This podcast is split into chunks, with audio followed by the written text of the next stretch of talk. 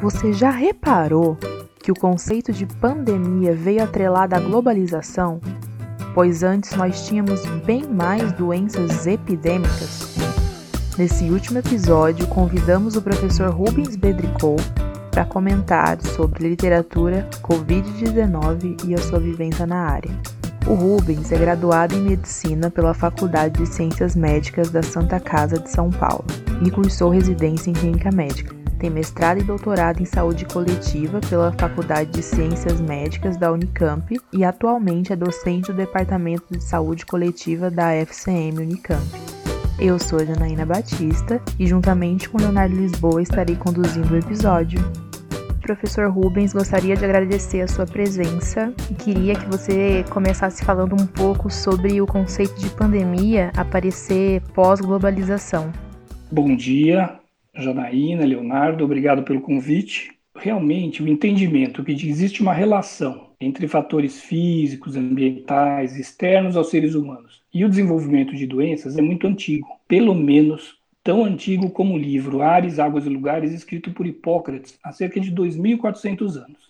O Hipócrates reconhecia que algumas doenças se apresentavam de forma contínua na população e chamou endêmicas, e outras, nem sempre presentes, ficavam frequentes em determinados períodos, e ele chamou epidêmicas. A pandemia, ela indica que uma epidemia de doença infecciosa se tornou global, atingiu vários países, várias regiões do planeta, níveis mundiais, o que é diferente de uma epidemia que se refere a uma disseminação mais localizada e restrita que se espalha também rapidamente entre um número, porém, menor de pessoas em uma região menor. Como você disse, as pandemias são fruto da organização social e desenvolvimento tecnológico, em particular dos meios de transporte, principalmente das rotas terrestre, marítima e atualmente aérea.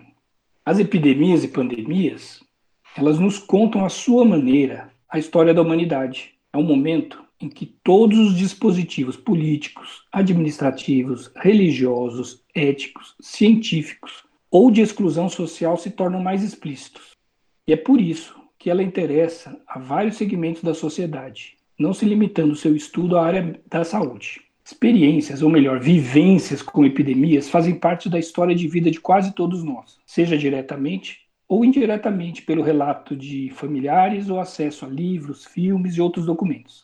Foi assim, por exemplo, com moradores de Belém que viveram a epidemia de cólera de 1991 ainda com memórias sociais da epidemia do século XIX.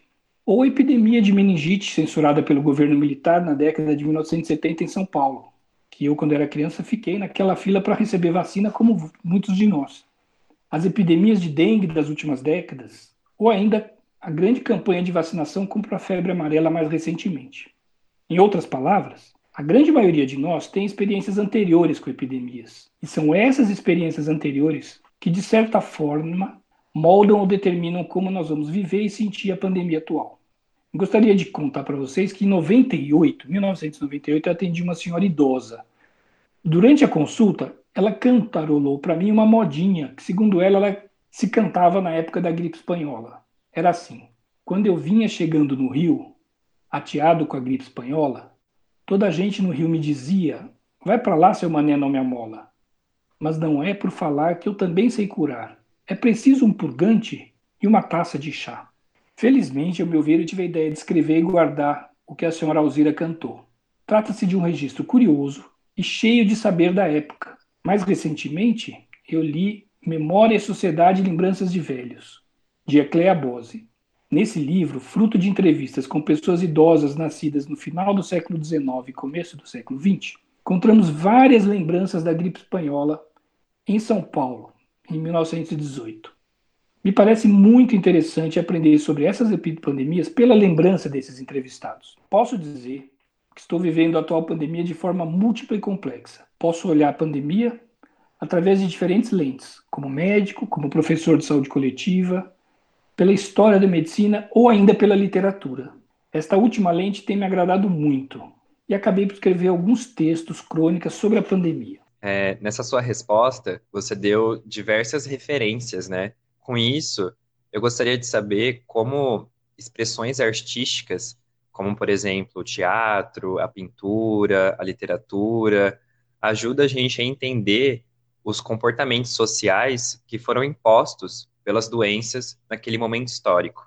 Muito interessante sua pergunta, Leonardo. A relação entre os homens e suas doenças, a maneira como eles explicavam as doenças, ou a maneira como eles tratavam, foram registradas mediante diferentes manifestações artísticas ao longo da nossa história. Essas representações artísticas estão à nossa disposição para as estudarmos e aprendermos com elas. Vou dar alguns exemplos que vai facilitar a compreensão do que eu estou dizendo.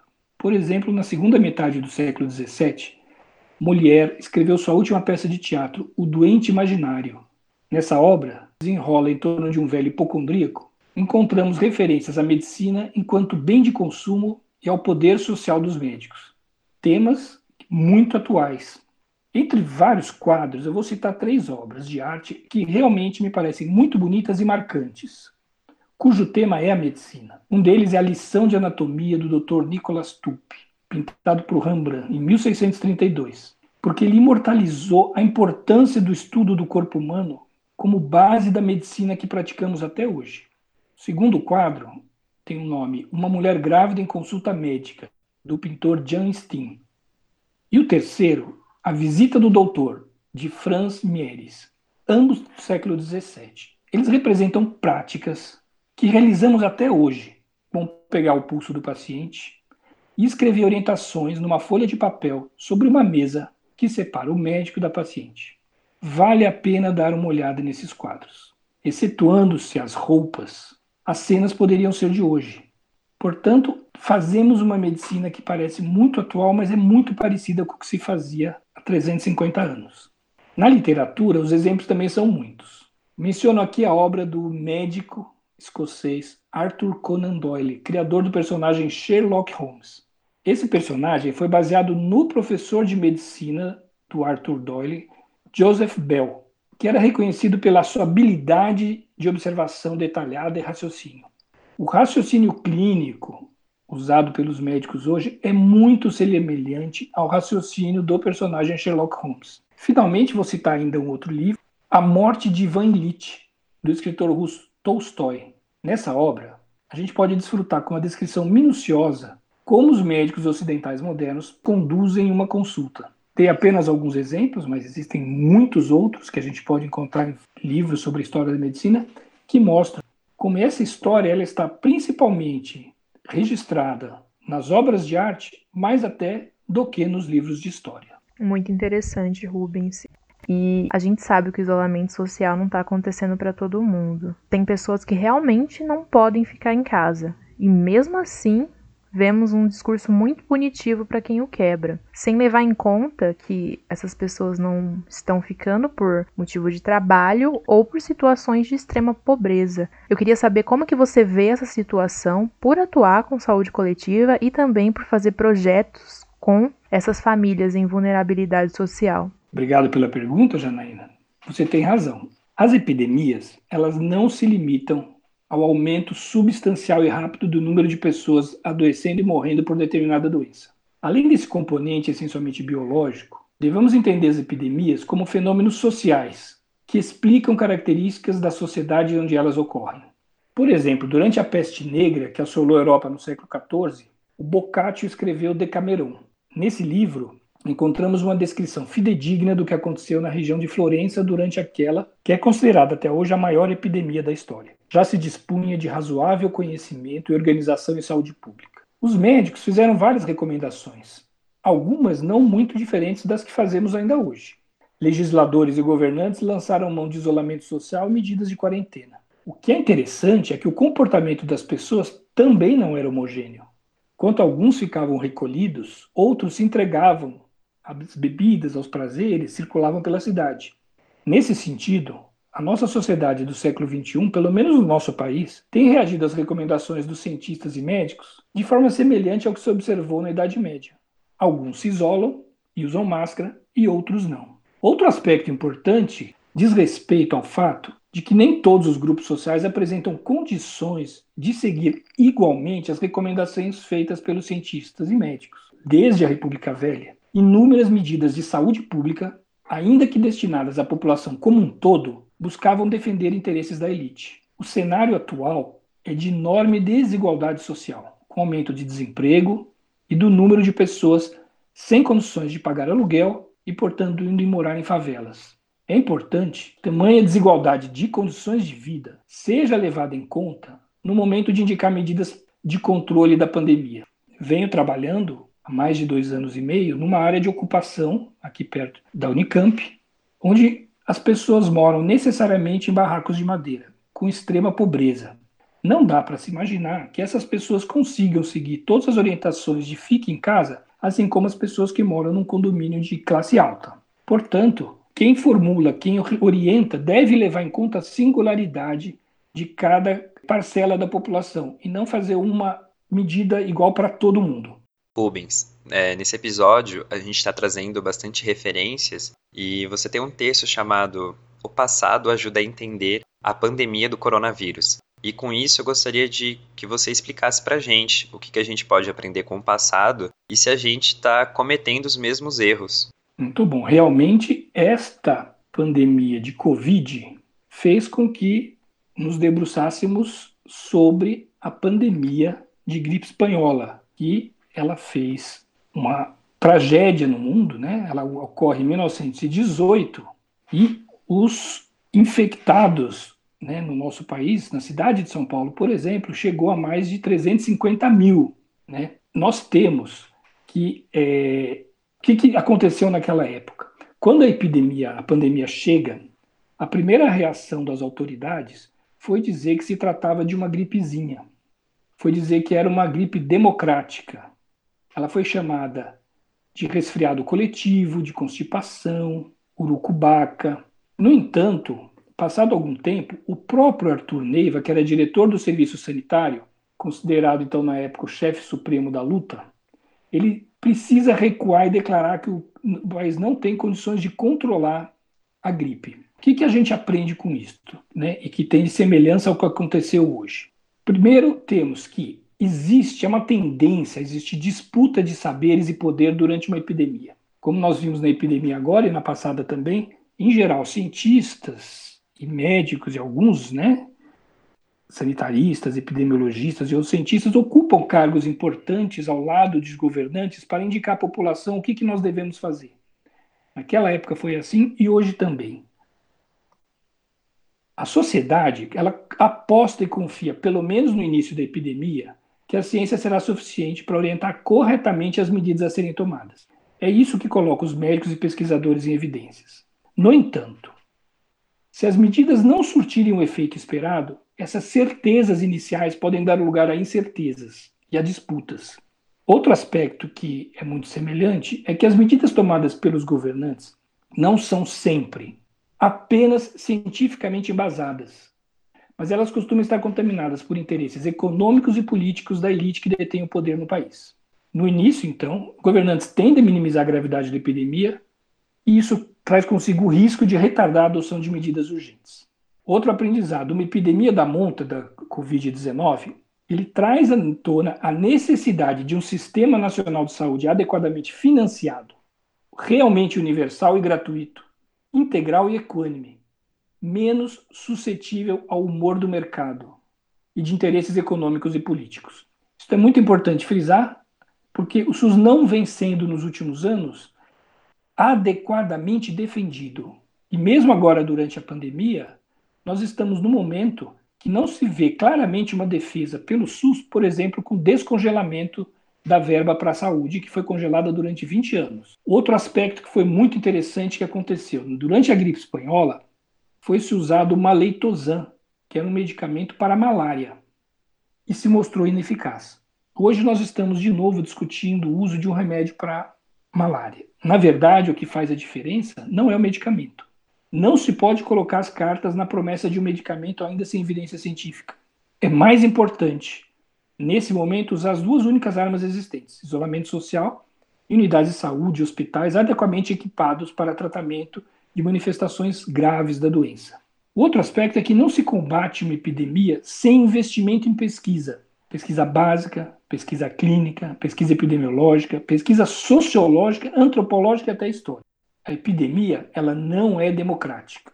Não foi naquele tempo e não é hoje, pois ela atinge mais os pobres, seja em número de adoecidos, seja no acesso a ações de serviço de saúde, seja na mortalidade. Uma epidemia como a gripe espanhola ou a Covid-19 desvela à sociedade a enorme desigualdade social do país. Finalmente, o controle da epidemia depende sim de recursos financeiros e que num país como desigual como o nosso, ele está concentrado na mão de poucos brasileiros muito ricos. Na época da gripe espanhola, Arthur Neiva solicitou e as famílias responderam fazendo grandes doações de dinheiro para ajudar ao controle da pandemia. Agora, faremos uma pausa na nossa entrevista e Mariana Procópio irá fazer uma leitura dramática do texto Carta de Idoso, de Rubens Bedricou.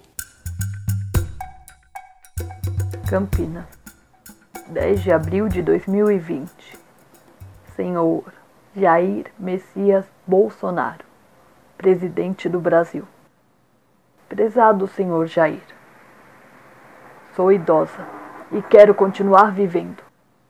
Nasci em Lucca, cidade italiana na região da Toscana, no ano de 1926.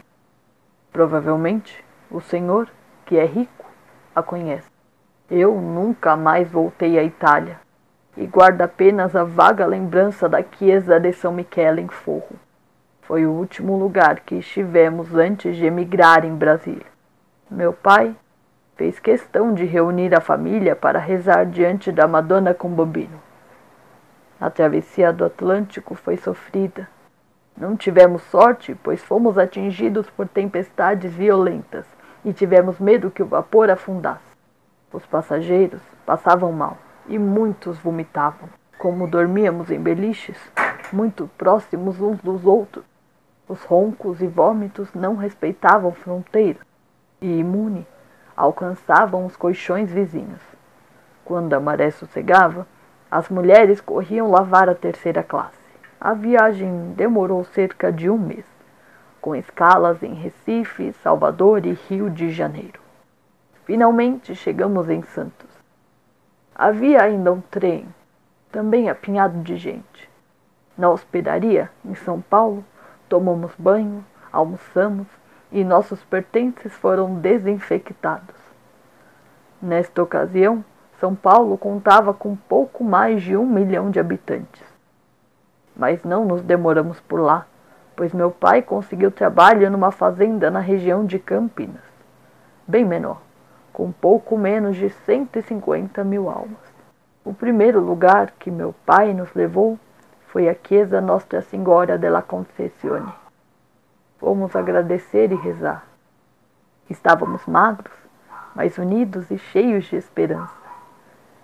Nunca deixei de agradecer. Mas, anos depois, passei a frequentar a Basílica do Carmo, pois o som do organo de cane me deixa mais perto de Deus. Agora, mais perto do fim da vida, fico muito emocionada quando a missa é acompanhada pela música do órgão tamborini e as vozes no coral.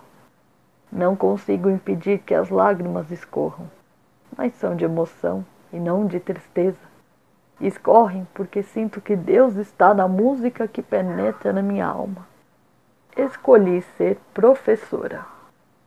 O brilho nos olhos das crianças que ouviam as histórias que eu lia e descobriram a beleza da literatura infantil, das poesias, dos mistérios da natureza desvendados pela ciência, era o meu maior pagamento. Só quem teve o privilégio de ser educador sabe do que estou falando. Acompanhei os jovens trocarem as calças curtas por calças longas, se apaixonarem e sofrerem por amor. Eu estava lá para ouvi-los. Alguns chegavam magros, com fome, olhos tristes. Com certeza a situação estava difícil em casa. Eu me esforçava para não deixar as lágrimas saírem. Esta sim, de tristeza. Só vazavam em casa quando eu me fechava no quarto à noite e rememorava um dia. Era um misto de tristeza e revolta com a desigualdade desse lindo país que me acolheu quando eu aqui também cheguei criança. Às vezes eu comprava pão para elas, escondidos do diretor da escola e de meu marido. Muitas destas crianças têm hoje, senhor presidente, a sua idade. Algumas ficaram ricas e, como senhor, mandam no país. As mesmas crianças de ontem que fizeram lágrimas escorrer no meu rosto, tanto de emoção como de tristeza, parecem não se importar com os velhos. Deixei de assistir televisão. Tamanha minha tristeza diante das falas relativas à epidemia. A doença não é tão grave. A maioria das pessoas que vai morrer são idosos. Peço desculpas, senhor presidente. Mas não posso continuar essa carta. Minhas mãos tremem. Mas gostaria de fazer-lhe um pedido final. Nos dê a chance de viver. Não quero morrer agora, pois ainda posso ensinar muito a vocês. Rogo ao médico que cuidar de mim durante a minha passagem que, se eu morrer infectada pelo coronavírus, sem acesso à terapia intensiva e respiradores, coloque no meu atestado de óbito que a causa de mortes foi a desigualdade social e a desvalorização do idoso. Por favor, não reduza minha morte à Covid-19. Respeitosamente, Maria de Luca. É, depois da leitura da carta de idoso, a gente consegue ver que a mesma tem uma frase que a gente consegue relacionar com o que o atual presidente falou, que, abre aspas, a doença não é tão grave, a maioria das pessoas que vão morrer são idosos. Fecha aspas. Queria saber qual foi a sua intenção na escrita dessa carta. Janaína, a carta de idoso saiu espontaneamente. O discurso de que a pandemia não seria grave pois a maioria dos mortos seriam idosos, é muito significativo de uma sociedade que não valoriza os idosos. O significado de uma afirmação desse tipo é maior do que se pode conceber com uma avaliação superficial. Que fazemos com os idosos é semelhante ao que fazemos com os negros, homoafetivos, mulheres, pessoas em situação de rua e até crianças. Quando classificamos as pessoas em função de alguma característica, corremos o risco de reduzi-las a essa característica. Um idoso não é apenas um idoso, e ser idoso é muito mais que ser apenas um idoso. Cada trecho dessa carta foi detalhadamente pensado e pesquisado. Não é à toa que a remetente nasceu em Luca, na Itália, em 1926. E a mensagem principal que a carta carrega é que durante uma pandemia, as pessoas não morrem unicamente por causa da doença, no caso atual, a Covid-19. No caso dos idosos, a maior ou menor mortalidade não se explicará apenas por razões biológicas. E é isso que é importante que se deixe claro, e foi por isso que eu escrevi a carta. Com esse texto, né, que a gente leu aqui, a gente soube que você sofreu retaliação e não só você, mas como outros diversos artistas que sempre fazem alguma crítica ao governo, recebem. Eu gostaria de saber como você lidou com isso e como isso se procedeu. Leonardo, a fala de que uma epidemia não seria tão grave veio do presidente da República no início da pandemia. Por isso a carta foi dirigida a ele. Mas é possível constatar, lendo a carta, que em nenhum momento a senhora Maria de Luca, que é a remetente, agride ou ofende o presidente. Ela apenas compartilha com ele seu ponto de vista e pede sua ajuda no sentido de não permitir que a morte de idosos seja reduzida à Covid-19. Realmente eu coloquei a carta nas redes sociais e fiquei impressionado e até assustado com a reação de vários leitores que reagiram de forma agressiva, mesmo achando que a remetente era realmente uma senhora idosa, de 94 anos. Esse tipo de reação também nos informa sobre nossa sociedade atual, inclusive sobre como olhamos para os idosos. Quem sofreu agressão foi a idosa que escreveu. Esse aspecto é interessante, pois nos permite concluir que a literatura realmente funciona como instrumento de comunicação de mão dupla. Nesse sentido, é bom que tenha havido alguma reação. Agora é preciso analisá-la e usar isso para melhorar a nossa sociedade. Bom, professor, Então, quero te agradecer por você ter topado participar desse episódio, pela sua disponibilidade e por você ter compartilhado seu conhecimento conosco. Foi muito importante para a gente ter você aqui como pessoa e como médico. Muito obrigado, Rubens. Este episódio está chegando a seu fim, mas antes disso, vamos para as indicações da semana. A minha indicação é um álbum de uma banda aqui de Campinas, chamada Senhor Macaco, e o álbum se chama Para Dançar o Fim do Mundo. Você pode encontrar ele no Spotify ou em outras plataformas digitais. E eu gostaria de saber quais serão as indicações do Rubens e o que será que a Janaína vai indicar essa semana. Eu vou indicar dois livros.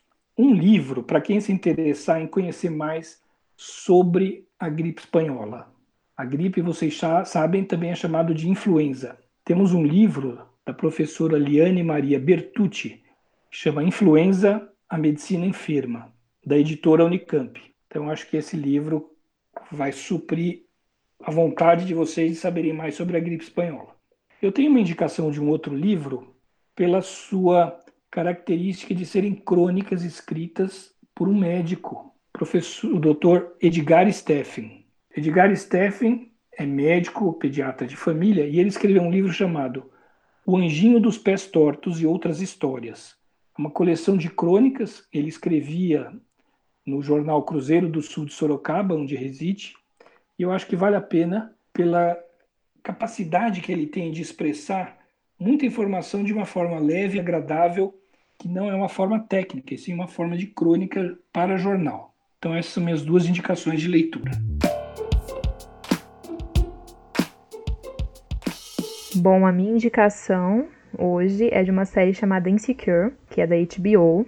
Uma das protagonistas escreve e atua na série, assim, e, e produz ela também. E eu acho ela muito foda, admiro demais. E eu gosto muito dessa série. Ela é pouco comentada, então eu vou divulgar aqui ela hoje. Ela fala sobre as inseguranças, assim. É, tem duas protagonistas chaves para a série, mas tem vários outros personagens também muito interessantes, mas que giram em torno das duas, assim. Elas são melhores amigas, enfim. É, até então tem quatro temporadas, eles estão na produção da quinta. Essa série é muito bem escrita e, e filmada e, e, tudo, assim. Eu gosto muito dela. Ela fala sobre as relações entre as duas, relações das duas com as outras pessoas, como a insegurança trabalha, como a insegurança atrapalha a vida delas, sem falar a palavra insegurança, sabe, em si. E ela é de comédia, então é bem curtinho os episódios e vale a pena a maratona. É, então eu vou recomendar, assistam que vocês não vão se arrepender.